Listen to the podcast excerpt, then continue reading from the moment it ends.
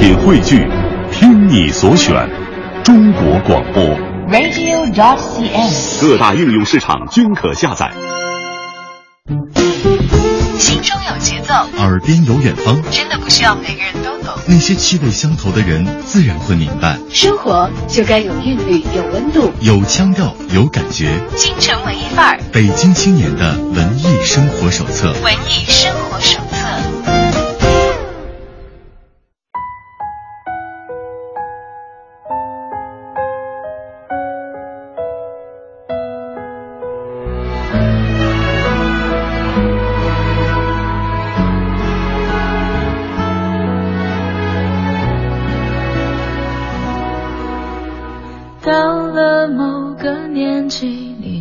会知道，一个人的日子真的难熬。渐渐开始尝到孤单的味道，时间在敲打着你的骄傲。过了某，就会感到，彻夜陪你聊天的越来越少，厌倦了被寂寞追着跑，找个爱你的人，就像托付终老。能陪我走一程的有多少？愿意走完一生的更是寥寥。是否刻骨铭心，并没那么重要，只想在平淡中体会爱的味道。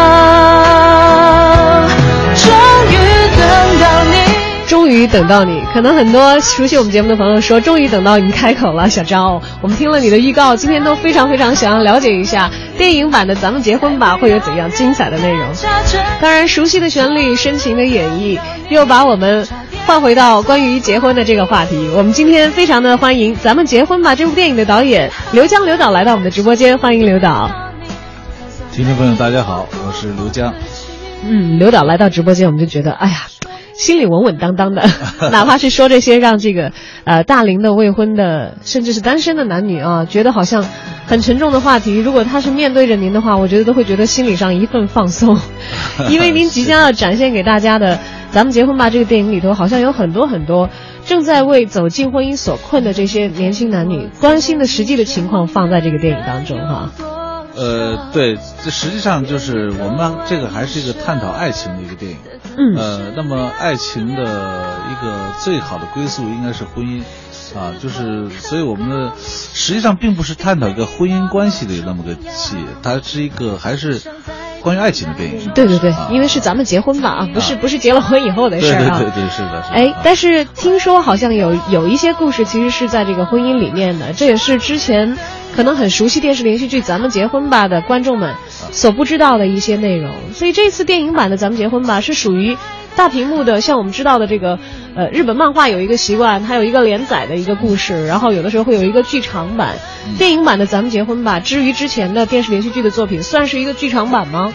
呃，不是的，就是这是一个全新的故事，呃，跟电视剧版的内容上没有任何关联，呃，它是一个全新的，完全全新的电影，完全全新的，哎只是名字一样，呃话题是一样，然后其中有一个标签是一样，就是高圆圆。对，我就正想说，好多人都是冲着高圆圆啊，要看一看，因为这个桃子这个角色确实是挺让很多人喜欢的啊。是是是，呃，这次他不是不是叫桃子了，叫叶文文。哦，名字也改了。啊，对对，所以角色它也没有任何联系联系性啊。嗯，我们从电影目前可看到的资料当中知道啊，说咱们结婚吧，讲了四对即将举行婚礼的情侣之间的事情。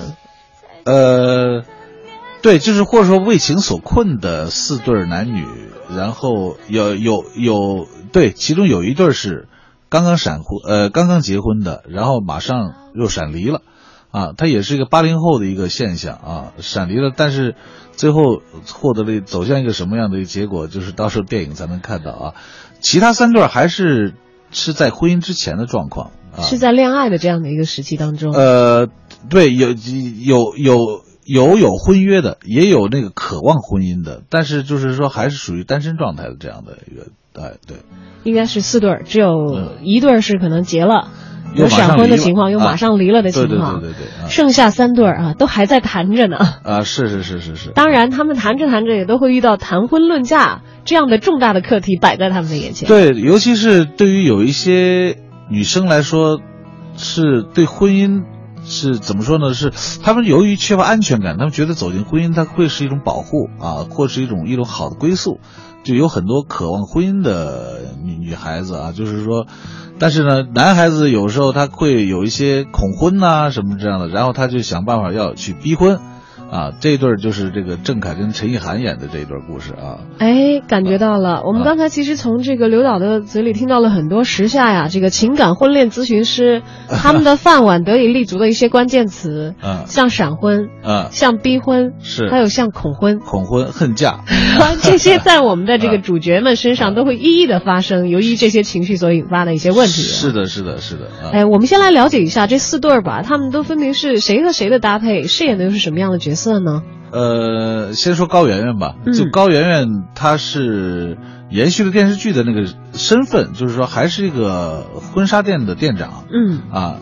但是呢，人物性格各方面都发生了一些改变，就是她，呃，但是同样也是一个剩女啊，恨嫁女啊，年龄比较大了，家里比较着急。对对对对，但是因为这个电影的篇幅原因，就是没有太展现家庭的那部分，只是相对比较写意的或者提炼的、精炼的去表现她一个困境，就是说她是一个非常渴望婚姻的女孩子，就是她特别喜欢婚纱啊，就是然后就是老是梦想着自己穿上婚纱的那一天，但是呢，如意郎君老是没有出现啊，当然就是。这个原因，因为电影它不像电视剧那么掰开了揉碎了那么去说，能够有很多的细节来展现。呃，对，它会更凝练，就是说，他一定不是说缺乏追求者，而是实际上他是心里面，就是还是有他的一种，怎么说，有有他的一种畏惧，实际上是啊，就是因为曾经他三年前的一次感情的感情上的伤害，让他可能是不到看到自己。要彻底给他一种安全感的那么一个温暖的一个男人出现，那可能是很难去走进这个这样一个婚姻婚姻的，啊对，因为如果要塑造高圆圆这样演员来塑造的一个角色，要说她在过去的 N 多年里没有人追，估计 观众也是不会买账的。不可能是嗯，没有人追，他只是说他自己可能难以，就是就是，其实就是在这一点上，桃子。就电视剧里面桃子说的更详细一些，因为他毕竟五十集，就是说他其实是也一直在相亲，一直在在很积极的面对这个问题。对对，他也也也也也也尝试过，但是一发现对方有点不靠谱，他就躲了，因为他内心里面是有伤疤的。很害怕被伤害。对对对对对，就是而且他又不甘心，他不想降低标标准，他一直想找到自己心动的那个人，找到一个就是让他就是彻底踏实的那个人。所以说就是，其实有句话说，剩女有时候剩下都是好的，是为什么？是因为她不愿意凑合，而且就是她不是说非要通过婚姻去改去改变自己的命运，因为现在的女性都是人格人格独立的啊，就是经济也独立，各方面她不需要去去嫁人去改变自己的生活啊，所以说就是，呃，所以才会有一一种剩女的现象啊，这这也是其实也是一种社会进步的表现，说实话啊，嗯，也才会有高圆圆在这次所演的这个文文这样的一个角色，包括此前电视连续剧所给大家留下美好印象的桃子这样的角色啊。对对对，从这一点上讲，就是他这两个角色有有他一脉相承的部分啊。嗯啊还有一个问题，我相信是所有看过连续剧的这个观众们都很关心的。嗯，高圆圆是我们女神啊，啊跟她对戏要演这个能够走进她心扉的这样的一个人，啊，那个男主角要差了我们不买账的呀。呃，是这样的，实际上就是说，呃，我需要把圆圆演的这个故事要沾上一些烟火气嗯，啊，就是不能把它变成一个童话里的故事啊。所以她大概不会去嫁给一个王子一样的高富帅。呃，那个是不太不太现现实的啊，嗯就是说，就是我其实在想，在他的这个故事里面，想表现的是一个曾经经历过沧桑的，呃，相对成熟的女性，她怎么去面对婚姻、面对爱情这么一个，她可能就是对对于是否是王子不重要，颜值对他来说是不重要的，可能品质是最重要的，对方的那个人品质是是是，可能是他最看重的一种东西。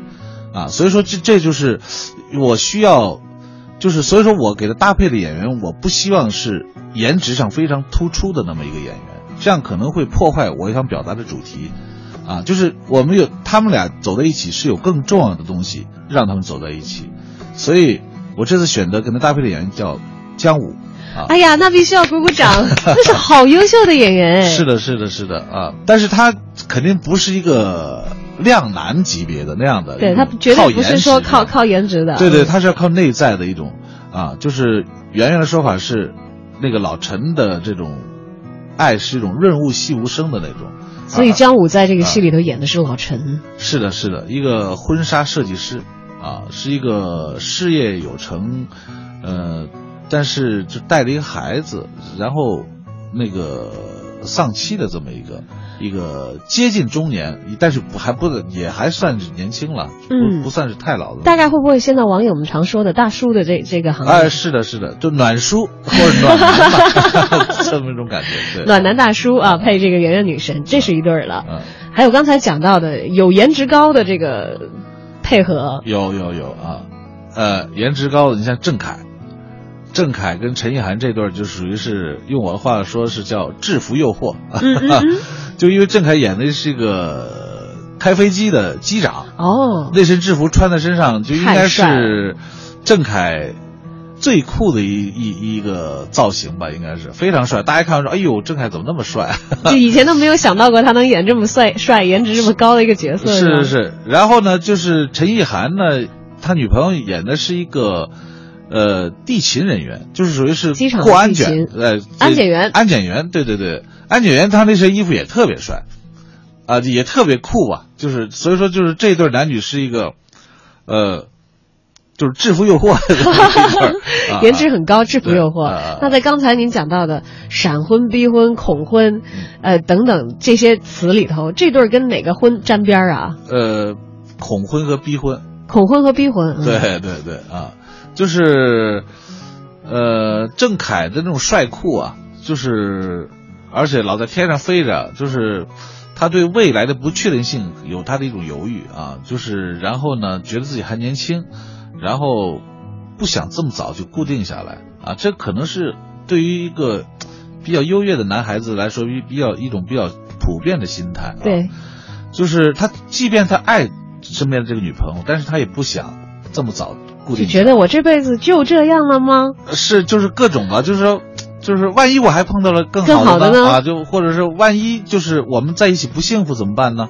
啊，万一怎么样？就就就是未来的不确定性，他总是就会有很多不确定性。就是即便他爱陈意涵，但是他也呃也呃呃，他也难以下定这个决心。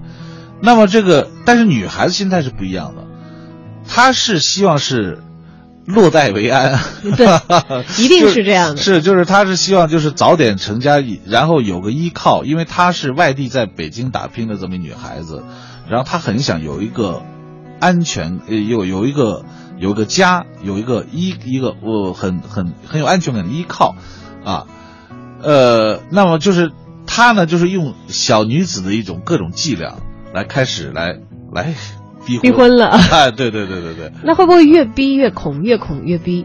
呃，是，就是说，结果导致的是矛盾升级，嗯，直直至差点要擦肩而过，但是最后，最后是什么样？大家进电影院去看。其实我觉得刘导还是很厚道的，你知道吗？我觉得在一个新的电影上映之前，能够剧透到这种程度的导演真的是很少呃很少。当然，大家可能这个提前关注预告片一样，就是像小昭一样啊，嗯也会看着。因为我今天看这个网络的视频预告片的时候，已经开始倒计时数日子了，啊啊啊！说还有八天正式的上映。四月二号，呃，全国上映啊，统一供应啊。对对对对对。当然，在此前可能会有这个首映式，首映式还有一部分观五天就首映众。式了，就是那个三十号在全呃在北京就是有首映式啊嗯，啊。在北京的一部分的媒体观众可能会成为最早的看到这个呃，实际上就是已经有一些之前有一些口碑场放映已经有了，就是第一场是北师大放映过一次，然后后来就是呃北京又组织两场媒体场，然后在全国从二十三号开始，在全国的六十多个城市，院线经理的业务看片，然后就是加上业内的人已经开始看了啊。对对对对对对对，就是就是声音已经反馈全都出来了，实际上。哎，您听到反馈以后是什么样的反应？呃我我看到您表情倒是很好。呃，是我非常欣喜，就是非常欣喜，就是说，我的一种感慨，就是说，人类的感受都是一样的，嗯，就是就像是我们第一场放映的时候，就是这个跟这个北师大的师生一块看，就是他们的欢声笑语，哎呀，真是，就是让我特别的激动。啊，就是他们反响特别强烈啊，就然后就是连哭带笑啊，就是就是然后那个结果呢，这个在院线放映的这些，就反馈是一模一样的。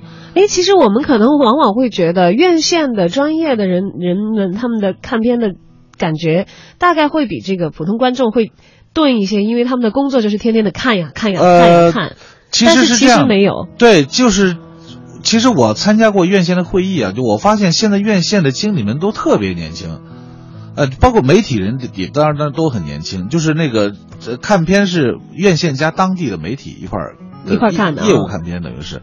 就给我印象最深的，就说一个有代表性的啊，就是那个，呃，四川那个经济日报的有个实习记者，他发了一朋友圈，然后他说，早就听说这个电影看这个电影需要两包纸巾，啊，因为在北师大的时候，那有人在朋友圈说那个泪点低的女孩子带两包纸要多带一点啊带两包纸巾来看，然后呢，这个这个这个实习生就说那个我早就听说要带两包纸巾，所以我特意没化妆，我只是把眉毛画了一下，结果最后把眉毛给哭花了。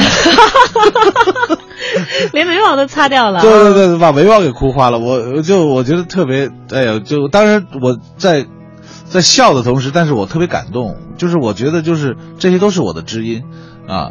当然我不是说拍个电影非要让人哭，但是我相信是触动他了对啊。就是哭不是目的，但是是就是说能够让观众跟就是电影中的人物产生了交流跟共鸣，我觉得这个就是电影的目的，其实是电影的本质是观众嘛，啊，哎呦，这个感觉我觉得其实特别的珍贵，因为大家可能就是包括我觉得有的时候会在网络上看到一些吐槽，去批评一些烂片，就会是觉得好像创作的团队和人他们好像不不太走心，啊给我一个比较表面的故事，一个呃就说觉得好像。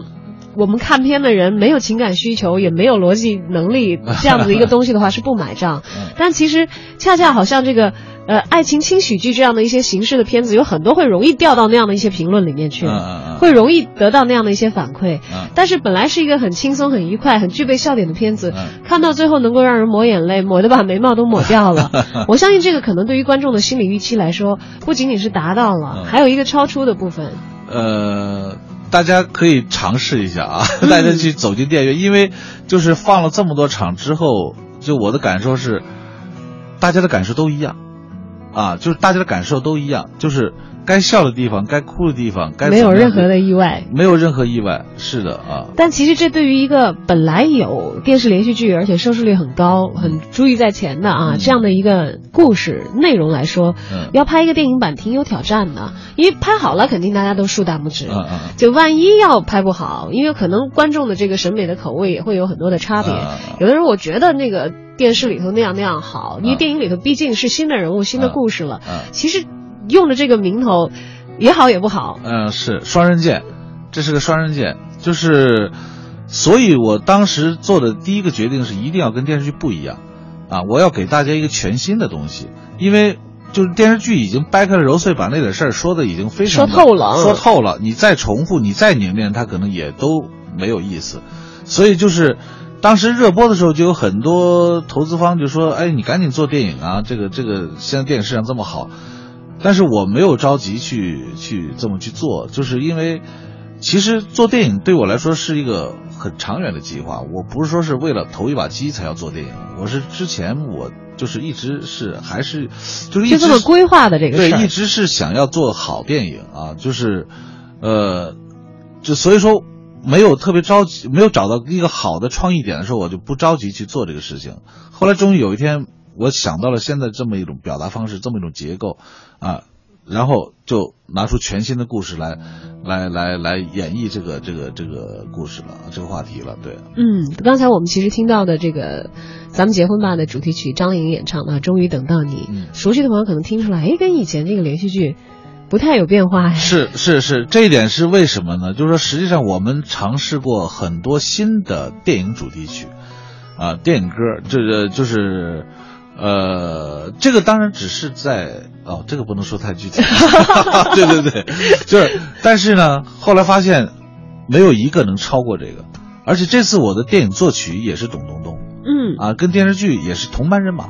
啊，董冬冬就是他本身也是电影电视双栖都能都都跨界的一个作曲，啊，所以就是就是比较来比较去，还是这个最最合适。啊。所以只是选择了最合适的版本。对对对也曾经有过其他的一些创作的对尝，试，但是影片中还有别的插曲是新的啊。当然是新的就其实这个就是主题曲是这一个，但是其他所有的全部是升级版的，全都是也就是说非常好听的东西。很熟悉的那个，我们好像在哪儿见过啊，那个没有了，没有了，那个没有啊了，对对对，那个没有了会有一些新的出现在你的耳朵旁边。我们今天这儿有一首哦啊。Love Me Tender，听一下。哦，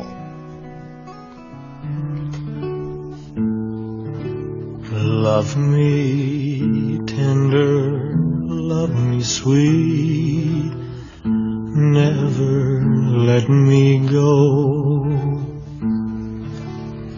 You have made my life complete, and I love you so. Love me tender, Love me true, all my dreams fulfill.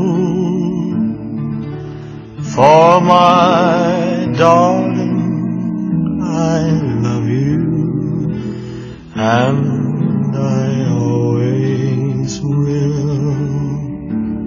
哎呀，我还以为会是一个没有听过的 Love Me Tender，因为是说是新的，但是结果听到一个好老好老的声音。 是是，但是他的情感是真的啊，就是因为这个呃猫王的这个深沉的这种情感，非常适合我们电影当中的一个人物，就是老陈这个人物。也就是跟高圆圆对戏的姜武所扮演的角色。是的，是的，所以就是，呃，片中出现了很多次啊。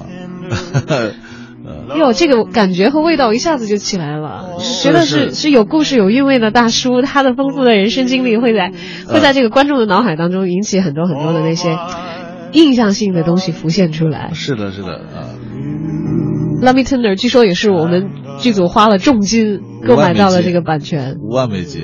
五万美金的话，其实完全可以再请一个团队，完全的进行一个新的创新。哎，这个不可替代。嗯，猫王的这种表达，他的这种声线，他的这种感觉不可替无无可替代啊。我们再来感受一下。 I'll be yours through all the years till the end of time. Love me tender, love me true, all my dreams fulfill. For my darling, I love you, and I always will. 我觉得大家两包纸巾不够的话，多带一点也没所谓，可以带成那种抽纸嘛。有了这么好的音乐，强烈的代入感，还有大家所熟悉喜爱的演员，但是为你编织的是，可能就切近的在你身边，的人身上发生过的事情，是是是，但是通过戏剧的方式有一个新的凝练和整合。对，还有一个问题特别想问一下刘导，就是说这是四对儿的故事，这四对儿的故事是各自独立的，还是相互有交错的呢？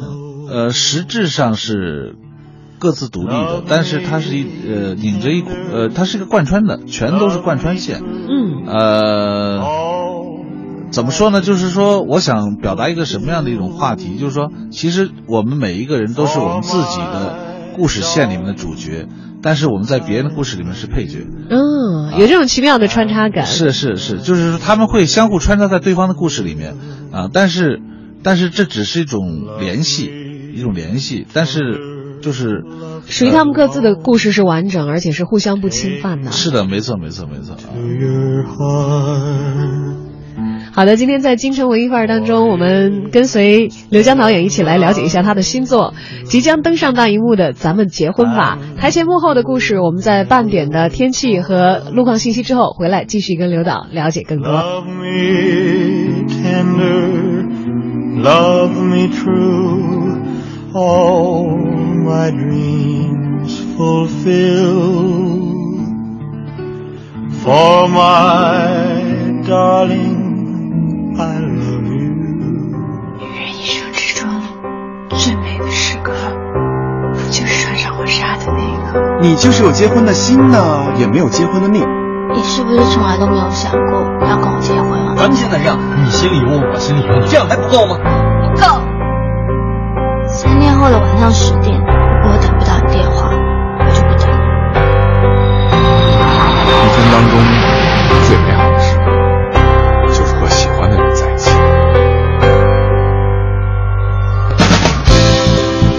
回国后，我们都要回到各自的生活里去。对不起，你都保重。我这辈子让给的时间太长了，孩子这事儿不让。这已经不是你该考虑的事儿。谁不理谁孙子？谁不离谁孙子这话哪个孙子说的？在我回来之前消失。我不是这世上最优秀的那个人，但是我一定是最爱你的。咱们结婚吧。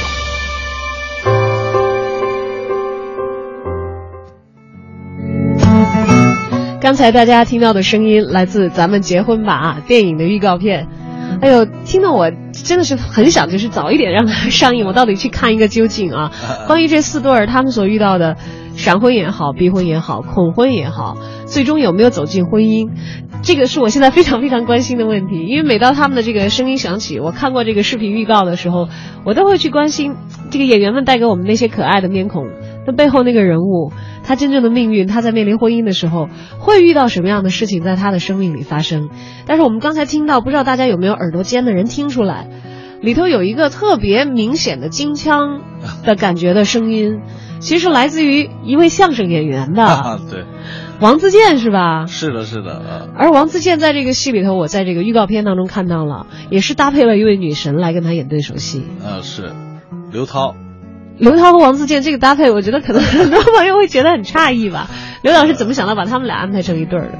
呃，实际上是先定的王自健，再定的刘涛，啊，就是这个怎么说呢？就是我说一个小故事啊，就是写烤鸭这个编剧啊，我们是四个编剧，是叫王宏卫，他呢是曾经是《疯狂的石头》跟《疯狂赛车》还有什么无人区啊的策划跟编剧。他在写这故事的时候，脑子里想的就是黄渤。嗯，结果黄渤我们知道他根本就没有时间，然后就把我们就难住了。就你写了这么一人物，只能黄渤演，那你这不是给我们出难题儿吗？对，那必须得要找一个要足够对，喜感，就是要足够喜感，就是然后就是特别可爱的这么一个一个男生啊，就是。然后恰巧我是这个今晚八零后脱口秀的忠实粉丝，忠实粉丝。然后天天看着王自健在那儿犯贱啊，然后就是假，就是就是演一个，也是在他他的故事里面演一个怕老婆的这么一个一个一个一个小男啊角色，对。然后我想，哎，要是他来演，是不是会有意思啊？结果一接洽，一拍即合啊，这也是他的一个，在这个电影是他的处女秀，他从电视剧首次触电，首次电视剧也没演过，电影也没演过啊，这是头一次演。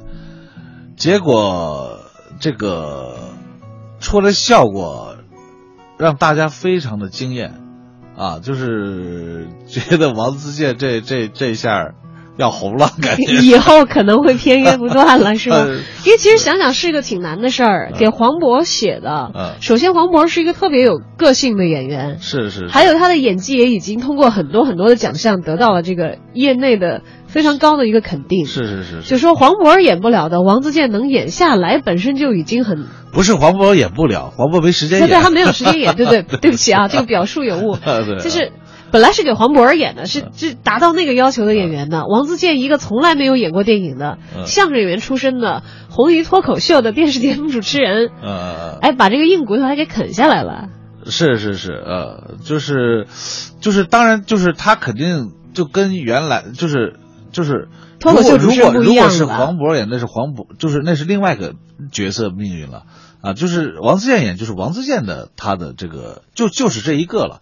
其实没有可比性，说实话是没有可比性。就是他能完成这个剧中的这个我们剧作上的要求就 OK 了。就是至于说他跟谁演的更好，这事儿是没有可比性的。嗯嗯嗯，这倒是哦。不过我们很期待，因为王自健其实也是有着一大票忠实的粉丝。是是是，这次呃，这个这个这个，呃，非常惊艳啊！就是这个这个这个，大家对他的就是一一边倒的好评，就是零零差评，零差评，零差，真的是零差评。得好好看一看。啊而后来为什么会想到让刘涛跟王自健搭？实际上一开始定的不是刘涛，是另外一个另外一个演员，就是但是这这但是呢，因为这个故事啊、它它是由于怀孕带来的一系列的冲突啊，就是然后那个闪闪离闪闪什么的啊，结果那个女演员还没有拍就怀孕了。哎呦，所以这故事是意料之外。这个故事气场太大了，还没有结婚，呃，还没有那个拍就怀孕了，对，那会儿还没有生孩子，还没有怀的时候就接了片约，是是是，就但是结果要开始要拍的时候，她发现了，发现自己怀孕了，然后只能是退出了。然后呢，刘涛等于是跟他是一个合伙人的关系，然后呢，就他就把刘涛推荐给我。我一开始吧，一直认为刘涛他是一个那种很娴熟、很温婉婉的，的那种一个，对对对。但实际上大错特错了。我一接触发现她是个女汉子，是吗？哎呦，完这个全是个女汉子，不太像哎，一个是阿哎朱，还有这个以前大家看综艺节目也是刘涛，也是他们团队里出了名儿的细心的，这个照顾所有人的这么一个。哎呦，那完全是个女汉子！你要看了我们的 EPK 有些花絮就知道，这完全是个现场开心果。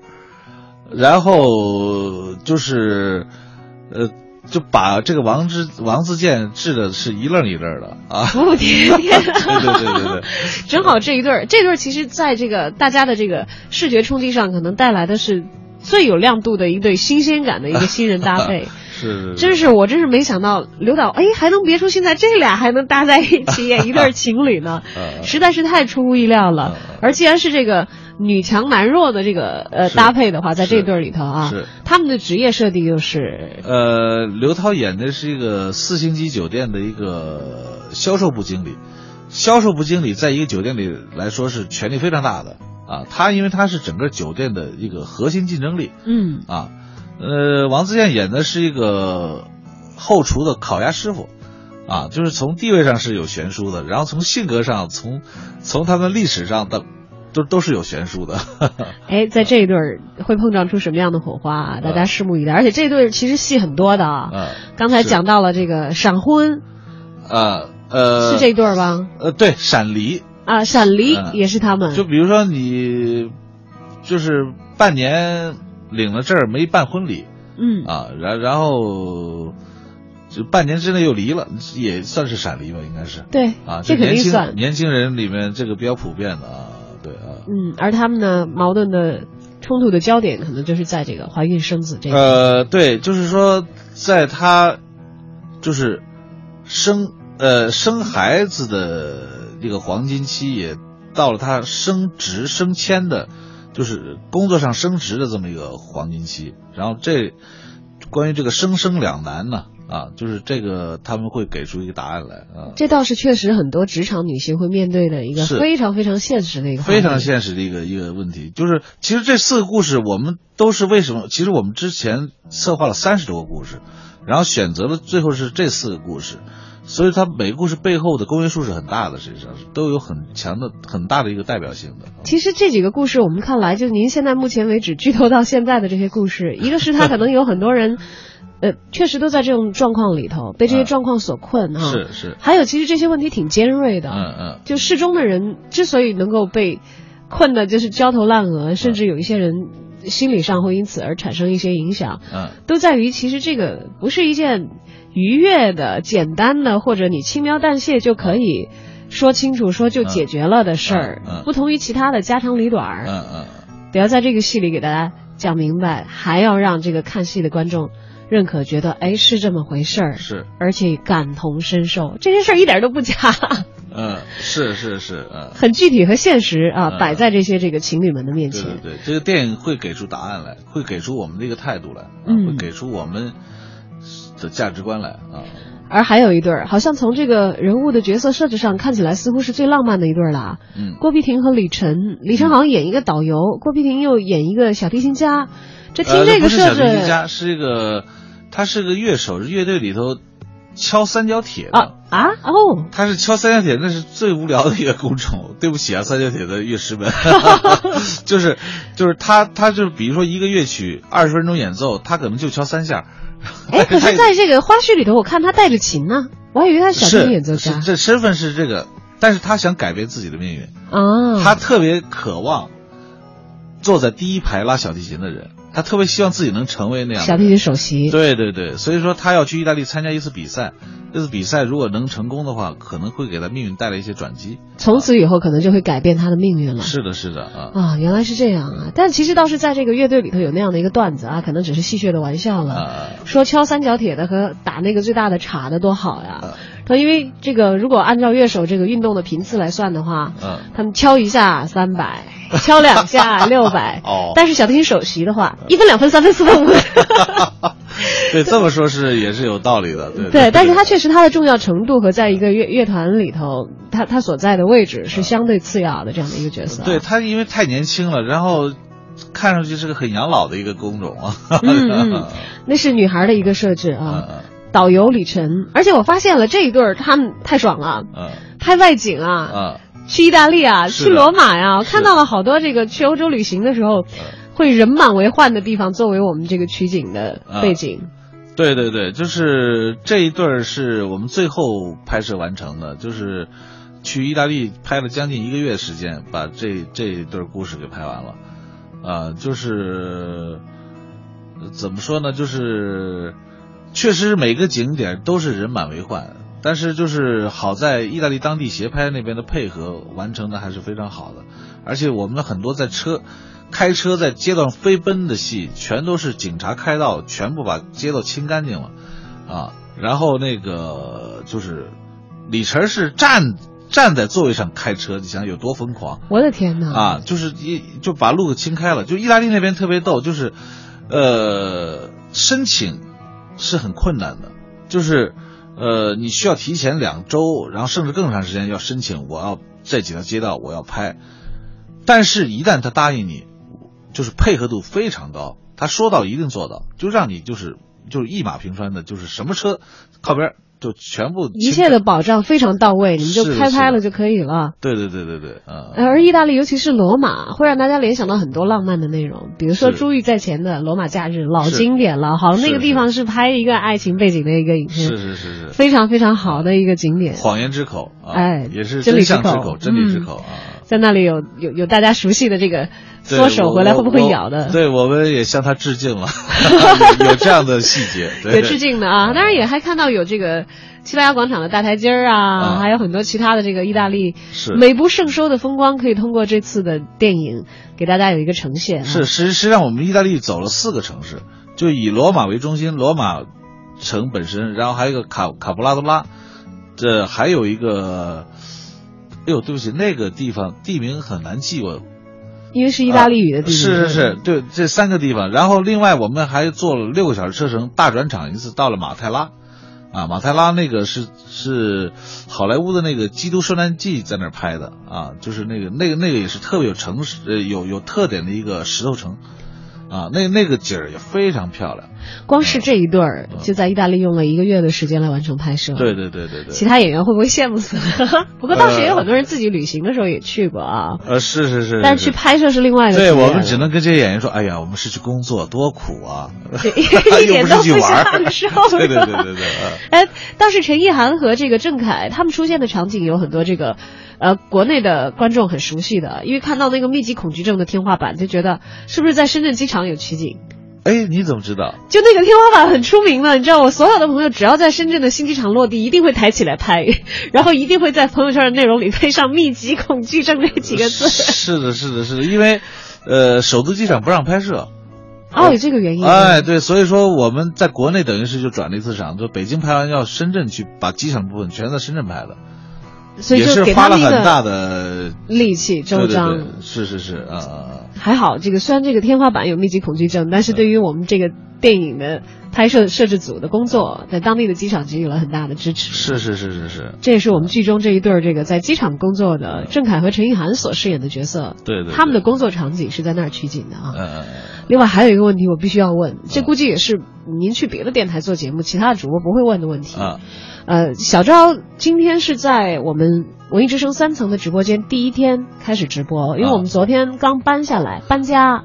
是，我知道你要问什么了。对，刘江导演不是第一次来文艺之声的直播间，但第一次来这个屋，因为原来我们那个屋，他在那儿拍 咱们结婚吧，可是用了我们上班的地方很长一段时间呢，好像是一整个晚上吧。是的，是的，就是。呃，因为这个郭碧婷扮演的角色的未婚夫是是一个播音员，是吧？啊，主持人，播音主持人啊，对。所以他工作的场景用的是我们的直播间的话，而且就是我呃那个我们有一句台词，就是呃他他叫云飞，然后呢他的节目叫云飞之声，然后呢云飞之声也是。调频幺零六点六，哎呦，有我们的一个深度植入在里面。哎，深度植入。那大家 一定要去看这个电影啊，都看一看啊。深度植入。哎，但是那云飞到最后命运怎么样啊？他是配角吧？应该。呃，就是，但是非常关键的一个人物，就是他。这个可能剧透的比较严，你比较严重是吧？对对对，就是大家看吧。因因为我们会很关心，就是虚拟的一个像我们这样的人，天天的坐在文艺之声的直播间，他在婚恋方面会有怎样的命运？我就是我给给予我的每一个人物都还是给一个。就是其实是还是个美好的归宿，都是美好的归宿啊。那这样我们就放心了，尤其在 在我们这个屋工作的人就放心。呃，那那他不，他就即便他有情感困惑，也不是因为他职业造成的，不是这个，跟你就没有关系，千万别紧张。因为其实这个电台工作的人啊，也会有自己很多这个职业所带来的婚恋方面的困惑，就像各行各业的人都会遇到的一样。啊。像比如说这个大卡车司机可能面临的就是常年离家，嗯嗯。而电台的工作人员可能就是面对的这个黑白颠倒，嗯嗯啊等等等等。其他的内容啊，那至于我很感兴趣要去看。但是但是你说的这个，那我们影视工作者全包含了，全都在里面了啊！长天离家，黑白颠倒，去 看去看，大家好好去看一看。就仅仅因为这一点，我都会去看。何况今天刘导在我们直播间，其实给我透了这么多，他越透的多，其实我越想去看看究竟是怎么样。谢谢谢谢，非常厚道的刘江导演。啊，这个戏拍完了。嗯，很多人也对这个这段工作啊，嗯，表达了自己的这个感觉，而且跟刘导因为这个戏而结缘，在一起有了工作关系啊，对互相的这个专业水准啊，包括这个呃人和人之间相处所留下的一些记忆啊，都很有感慨。我们来听听看大家对导演的评价。哦，我说你就特别像一个大肚弥勒佛，赤着脚，然后两只翘在那边。肥肥大大的，非常温柔、细心体贴的导演。哇，骨子里比较浪漫啊，就是生活中很保守啊。终于等到你搜寻的，我完全是冲着导演去的。当然是要跟他们交流。这场戏拍完，晚上我打算喝一顿。特别好玩，我们没有不接的理由。电视剧一播完，周围的所有的投资人就都在说：“哎呀，你这个不拍电影太可惜了。”导演第一次拿剧本给我看，说：“其实我是有一点抗拒的。”我说：“导演，我已经把我全部的这个热情都给了桃子了，就是关于桃子那样的一个角色，我觉得我以后也不会再想去演了。我有的时候真的特别想对他们大喊一句：别跟我谈恋爱，虚伪！有本事咱们结婚吧。电视剧播好之后，大家是看到的商机，我必须要找到我一个创作的新的一个起点。就是，就是你面对他的时候，一个哥们儿相称的感觉，就啊，目的就是为了这么一个，就是俩人都在揣测或者是在怎么着那个。导演说，看到一个地方他哭了，就是他看到老全帮叶文做朗多婚纱。个镜头拍的非常美，我觉得我感到了一种诗意的东西。我觉得那一刻是比较打动我的那一刻。这种题材就是让我非常感动的地方是，它比一条线索的故事要更加的有力。我觉得。谢谢你，让我认清了什么才是我真正想要的。这算什么呀？刑讯逼婚，这是。上文说我跟你离婚。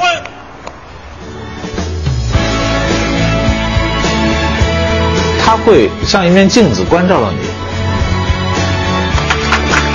会让你大笑，产生共鸣。就是爱在当下，爱在身边。老陈，每个人眼前的一切，真的是最好的安排。我相信是。他们结婚吧，咱们结婚吧，咱们结婚吧。没几天了，大家就能看到了。啊，对，刚才有这个对我们演员的采访，就是谈对导演的印象，也有我们导演对一些问题的回答啊，还包括我们这个呃成片当中剪出来的一些花絮，我们也都通过刚才的那段录音，能够有一个直观的感受啊。这个片子到现在了，马上要这个上映了。其实刘江导演大概最忙最忙的时候已经结束了哈。呃，没有，还没有吗？呃，这个这个宣传更忙，宣传是更忙的，是吧？是的，是的。哎，对于您来说，完成这样的一个电影作品的历程，呃，在您所经历到目前为止，就是让你印象最深刻的是哪一段？让我最享受的是混音的那段。混音的那段时间，啊，就是说，那是你的孩子长出模样来，然后成型的时候，就是。虽然呃，就是是画面虽然不是最终的画面，但是已经差不离儿了。就是那个，呃，不，虽然不是最好的画面，但但是已经，因为我剪辑的时候啊，它的画面是灰的，很难受，啊，就是那个，这是因为工艺流程的原因啊，就是那个还是比较粗糙的素材的，对对对对对，就是就是，然后呢，在做声音的时候呢，画面也更特，就而且就剪的时候声音还特别粗糙，然后做声音的时候画面更粗糙。然后只有是到我在中混的时候，我终于拿到了最终的画面，但是那个还不是最终画，还不是调调完色的那个，但是它是，就是那个比较好的画面，然后配上我最终的声音了，那一刻是是是比较享受的。当然最享受的是最后成片的那合成的那一下，然后你看到啊，你的孩子长成这样了，已经啊，定，心里踏踏实实的啊，呃，就特别的。特别的愉悦，那一刻是我我觉得我工作的所有意义都在那一刻，啊，十月怀胎一朝分娩的那一刻，是就是在看到成片出来的时候。是，其实刚才有这个演员在那段录音里头说说，哎呀，这场戏完了，今天完了，我们要大喝一顿。那可能是意味着他们在那个阶段的工作的一个完成啊。刚才那句谁说的来着？我说的。您说的？我我跟李晨说的。是他的戏结束了吗？还是？啊，不是不是，那个是在意大利。马特拉拍完一场，就是一场特别美妙的一场戏，就是街头的一场狂欢，啊，就是在两个小时，我我必须要的那个逆光只有两个小时，我们两个小时给抢下来了，而且拍的非常漂亮，呃，然后大家都特别兴奋。就一气呵成完成了那个梦寐以求的这个场景当中，来完成一个非常漂亮的一个表演，对对对，以及这个拍摄的整个的全过程啊。对对对，因为我算计只有两个小时时间，然后完了之后，我们之前要排练很多次，然后怎么要要严格的就是去设计各种啊。李晨倒是刚才也是很直接耶，说我这戏我就是冲导演来的。呃，嗨，就是这是因为之前交情特别好，呃。其实我在之前我跟李晨并不熟，是因为这这次电影才有了一次深度的结缘，啊，就是但是我一直是欣赏他很久了，啊，他是在我心目中是个特别阳光的一个大男孩，啊，也非常适合我这个角色的这种设定。嗯，高圆圆就自不必提了啊，啊。有这个。呃，之前的很多很多的种种，刚才高圆圆自己也讲了，其实甚至对于这个自己已经很成功塑造过的角色，要在在荧幕上演示有一定的对，这是他实际上那边那段 EPK 是在拍摄当中拍的，就是说当他真正的完成之后，他会发现他的感染力跟这种跟电视剧是完全是不一样的，不一样啊，完全不一样。即使是有着相似的人物设定，对，那但是是全新的一个角色啊。而陈意涵和郭碧婷，这恰恰可能不算是像刚才我们提到的这些演员，大家那么的熟悉。您又是怎么样，呃，把他们邀请到这个电影当中来？就是因为那个小提琴手啊，那个文艺那个角色，我是需要一个特别文艺范儿的女孩。那那个郭碧婷几乎是不二人选，他自己也会这个乐器。对对对对对，然后就是那个，然后我是先找了他，然后呢，他的。他的经纪人跟陈意涵是一个经纪人，他又同时把陈意涵的资料给拿过来。我当时特别巧，我说我就要找他，就打算找他，看他是哪个经纪公司的呢？对对对对对，因为因为这这巧极了，就是说因为那个那个陈意涵演那角色，我是需要一个小女人，就是古怪精灵那种小女人感觉，她。也在我心目中是不二人选，所以一看到，哎，就是她了。对对对对，这还是很顺利啊。好的，非常顺利，然后很舒畅的完成了拍摄的过程。咱们结婚吧，也经过了后期的漫长的制作，是马上就要跟大家见面了。四月份走进电影院，四月二号，咱们结婚吧。今天感谢刘导，也希望我们的咱们结婚吧能够票房大热。再见，谢谢，再见。